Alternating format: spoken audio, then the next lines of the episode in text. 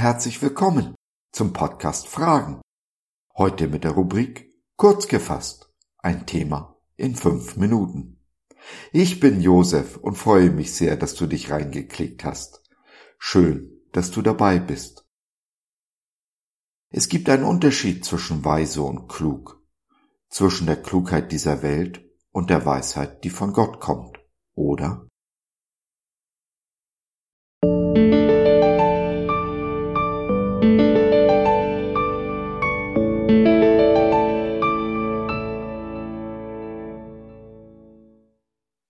Ich bin verrückt, geistig behindert, zu 60 Prozent abgeschrieben und abgehakt von dieser Welt.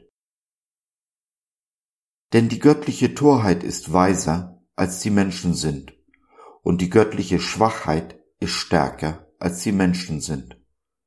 1. Korinther 1, Vers 25. Vor mehr als 20 Jahren habe ich meine Psychose bekommen. So richtig erholt davon habe ich mich nie. Deshalb bekomme ich eine kleine Rente und habe 60 Prozent Behinderung zugesprochen bekommen. Und ganz ehrlich, wenn man als verrückt, bescheuert, geistig behindert eingestuft wird, dann ist diese Welt viel leichter zu ertragen, als wenn man die menschliche Klugheit eines Stephen Hawking hätte. Und noch einmal ganz ehrlich, in meinen Augen ist diese Welt verrückt, nicht ich. Es ist ein Unterschied, ob man in den Augen dieser Welt als klug gilt, wie Stephen Hawking, oder ob man in Gottes Augen weise ist. Es ist ein erheblicher Unterschied. Er entscheidet über Tod und ewiges Leben. Hawking war nicht weise, auch wenn er, nach Albert Einstein, als einer der klügsten Männer unserer Zeit galt. Aber er ging in den Tod, ohne das ewige Leben zu ergreifen welches Jesus ihm angeboten hat. Im Gegenteil, Zeit seines Lebens versuchte er zu beweisen, dass es keinen Gott gibt. Erinnert euch, liebe Geschwister, dass nur wenige von euch in den Augen der Welt weise oder mächtig oder angesehen waren, als Gott euch berief.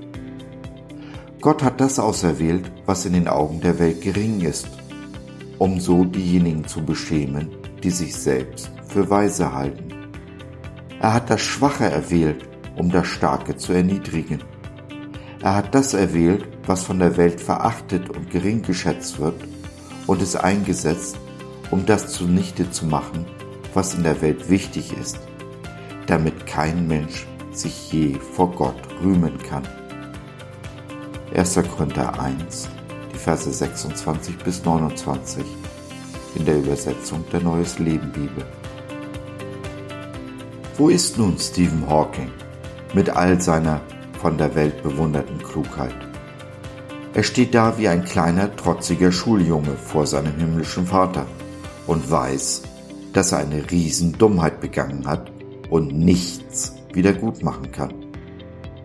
Wie einst der reiche Mann, der so auf Lazarus herabgesehen hat, kann er noch nicht einmal seine Brüder warnen hat noch nicht einmal einen benetzten Finger, der seinen höllischen Durst lindern könnte.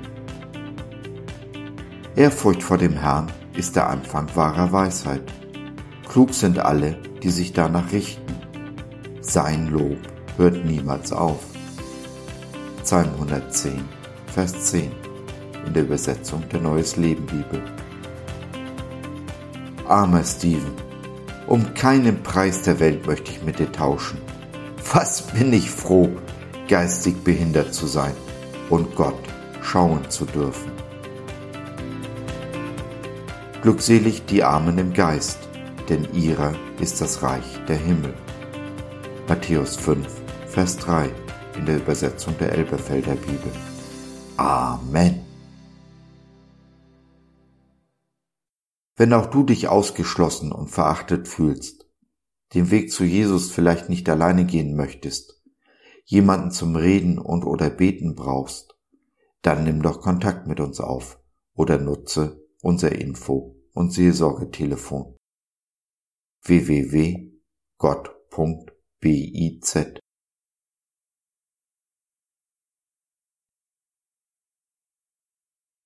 So, das war's für heute.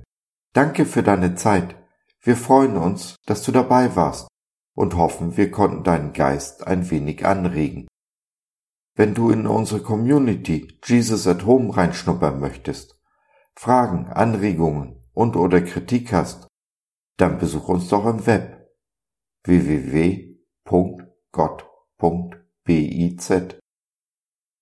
Hier findest du nicht nur Gemeinschaft, Menschen, die den Glauben leben und mit dir teilen wollen, sondern auch viel Interessantes rund um den Glauben.